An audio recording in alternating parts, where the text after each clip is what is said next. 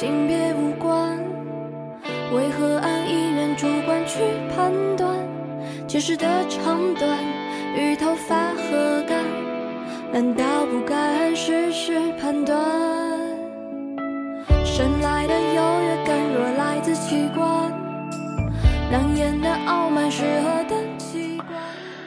Hello，各位听众，您现在收听的是 FM 幺零六点九路人电台。男孩的复数是 gay，很感谢各位听众在深夜聆听路人的电台。如果你喜欢路人电台，请把它推荐给你的好基友们。如果你想跟路人有进一步的互动，可以关注路人的微信公众号，那联系方式呢都在节目简介当中。路人期待与你们的相遇。啊、好久没给大家，感觉没给大家录节目了，所以今天真是这个久违的给大家录一期节目。其实最近真的非常的忙碌，虽然自己换了新的城市，但啊、在那个城市还没有待多久就被安排出差了，所以最近一直处于九九六加班的状态，啊、非常的忙碌。今天刚好也是借着工作上遇到了一些事情，有一些启发，刚好想说之前也从来没有录过这样的一个话题，所以想跟大家一起来聊一下。嗯、看标题大家也知道，我今天要 聊妹子，就是，呃，我对于我自己来说，我觉得我是有有厌女症的，就是，其实我们知道，嗯、同志一般他的女生缘都是非常好的，就她有可能身边有很多的这种闺蜜，大部分都是女生，可以跟女生做到无话不谈的这种蓝颜知己。这个基本上是我觉得算是比较共识的，因为我认识的身边的很多的基友，她们都是有自己很好的这个闺蜜朋友的，大部分都是女生。嗯，其实在我呃小的时候也是，我小的时候基本上是只跟女生玩，或者是只有女生愿意跟我玩，应该是这么说。所以，嗯，从小学一直到到初中其实还好，就是到从小学的时候，六年基本上都是跟女生一起玩的比较多。嗯，后来到了初中跟到了高中呢，就呃怎么说呢，也也不算是跟女生玩的比较多吧，就是可能还是跟女生谈心的情况会比较多一些。嗯，后来呃到了大学，其实到了大学真正。呃，我还是跟女生关系会比较亲近。那个时候，我觉得我前前后后可能跟班里的几个女生有几个关系非常好的，就是认作姐弟的这种关系。就大家对我都还是怎么说呢？说说说那个不太好听一点，就是大家对我还是很宠溺的，就真的把我当弟弟一样。啊、有什么好事啊，都会想到我；有什么出去一起逛街、吃饭、看电影，都会来约我。那个时候，我真的感觉自己就是像她们的嗯闺蜜一般，就是我们可以无话不谈，就是我们可以一起来聊 GV 啊、聊 AV 啊这种东西，我们都可以聊。嗯，并没有什么特别多的这种芥蒂。后来回成都的那段时间，呃。因为我的这个领导还有这个，嗯、呃，同事大部分都是女生。那个时候，因为我其实有聊过，那个时候大家关系非常的好，就是好到可以说可以已经超越同事，可以像家人一样，或者像很亲密的朋友一样，我们可以一起约着去吃饭、逛街、跑步，干什么我们都可以一起。那个时候，我们整个部门就像一个大家庭一样，所以。那个时候也是部门里面女生比较多，所以包括我的领导，包括我的同事，所以跟他们的关系，包，嗯、其中有一个女生，到现在我们的关系还比较不错，可以算称得上是闺蜜的这种类型。嗯、呃，我可能真正到是从成都到了上海以后，到上海的这三年，我就开始没有跟任何的这个女生朋友有。有过这种怎么说，就是没有想要去发展女生朋友、女生闺蜜的这种呃愿望或者是状态，导致我现在可能真的对女生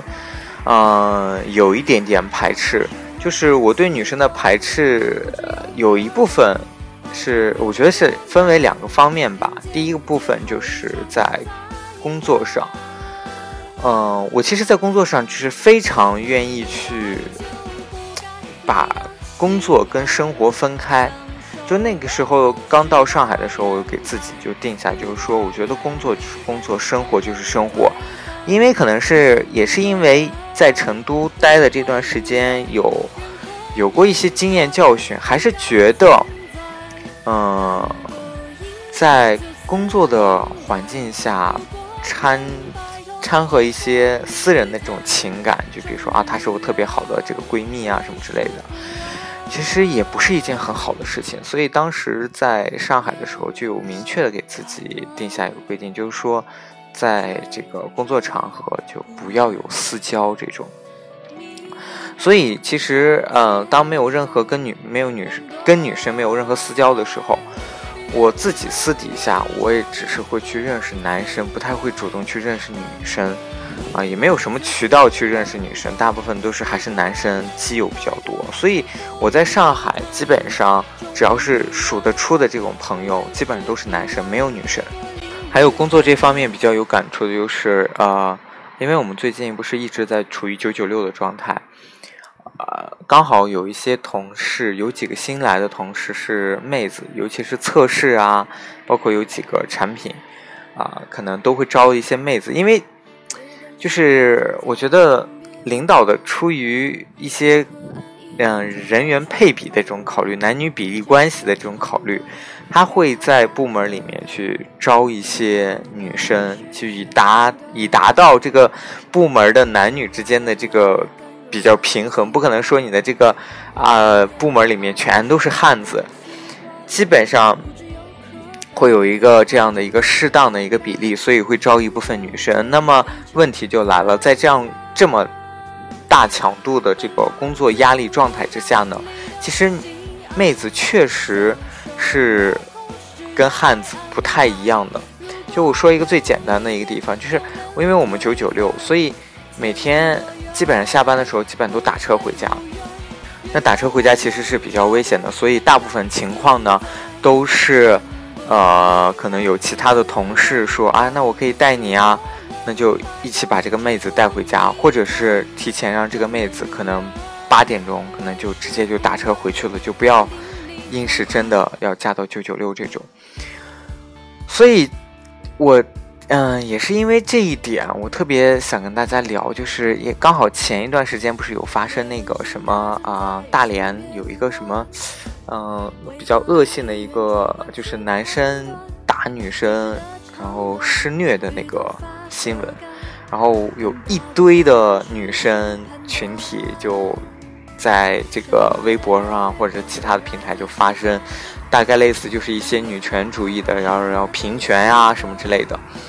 其实我真正的想说，就是因为因为嗯工作上遇到了这个事情，其实我确实能够感觉到，就是在职场方面，男女生没有办法做到很平等，因为因为你男生女生他确实没有这样，就是。怎么说呢？一些先天的原因导致于说他确实是不平等的，不能不可能完全平等。就好比说他男生就是比较耐操，那女生她加班就是不能加班的这么晚，她的精神体力可能都不及男生。当然你说，呃，也也有的说啊，女生什么都可以啊，女生可以跟男生一起平权，就是拥有一样的权利啊。这个我觉得都。确实可以，但是出于自己自身的这个性别属性带来的一些不同，那确实在很多方面它是有这种差异的。就好比说，就我觉得最最最，哎，有意思的一点就是，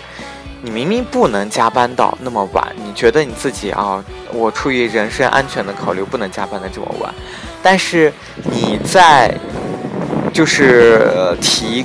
这个薪资要求的时候，你又觉得我是可以跟男生提一样的，就是我跟男生都做一样的活，为什么我的工资要比他低什么之类的？其实很多方面，我觉得这种确实是不平等的，而且，呃，我我也承认，女生还有一点不平等的，我会说到，就是，这有可能是我说到的第二点，就是，嗯，这个年年代，女生真的是很受照顾的，就是很多时候女生说啊，我不需要被照顾，但是。但是当你享受到这样照顾的时候，你从来不会去推辞说啊，我不需要这样的照顾。就好比说九九六加班，你要打车回家的这个情况，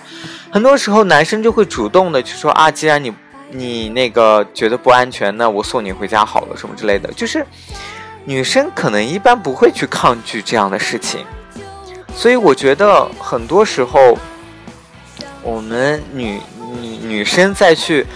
啊，去提一些什么平权呀，什么这种啊，男女应该平等的这些东西的时候，很多时候我觉得就是，你又想权利平等，你又想占尽好处，我觉得这个是不太，就不太可能的事情，就哪有那么多好事都让你占了？啊，我知道我这期节目如果一录出来，可能就播出来就很多会遭很多。女生的这个这个排斥或者是这个抵制啊声讨，我只是说拿我自己的个人感官来说，就所以，我其实还有一方面就是，嗯嗯，有一点不跟女生接触的原因，或者我其实有一方面，我觉得这个社会新闻上很多都会去去传达一种嗯思想观念呢，就是女生她嗯。可以出卖自己的色相，然后可以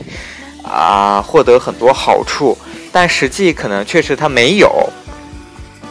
啊，但是我们很多新闻媒体会报道出来这样的事情，会让啊，就是我觉得会灌输我这样的思想，就觉得女生好像更轻松、更容易一点。就是我们经常会听到啊，一些父辈、父母的这些这代人，就是说，哎呀，这样养个女儿多好呀，养个女儿怎么怎么，呃，以后就即使不工作，嫁个好男人也行啊。当然，现在女性越来越独立，她可以自己养活自己，但是我觉得那种感觉就像是。女生她可以独立，她可以呃活出自我，这个是最好的选择。但是退而求其次的选择就是，她可以选择，嗯，嫁一个男生，然后依偎这个男生，依靠这个男生，啊，不需要自己工作的这种。唉，所以我觉得可能是对我自己而言，我真的太想有人依靠了，所以。我觉得女生真的，她天生有这样的优势，可以 可以依靠到男生，这个是我比较艳羡的。所以，或者是，可能是你你想要的却又得不到，所以会产生这种嫉妒的感觉。所以我可能在真的是在生活方面，对女生来说，不会去主动的去跟女生有太多的这个呃接触，啊。好啦，各位听众，那今天这期节目呢就录到这里，再次感谢各位听众在深夜聆听路人的电台，完喽，各位听众。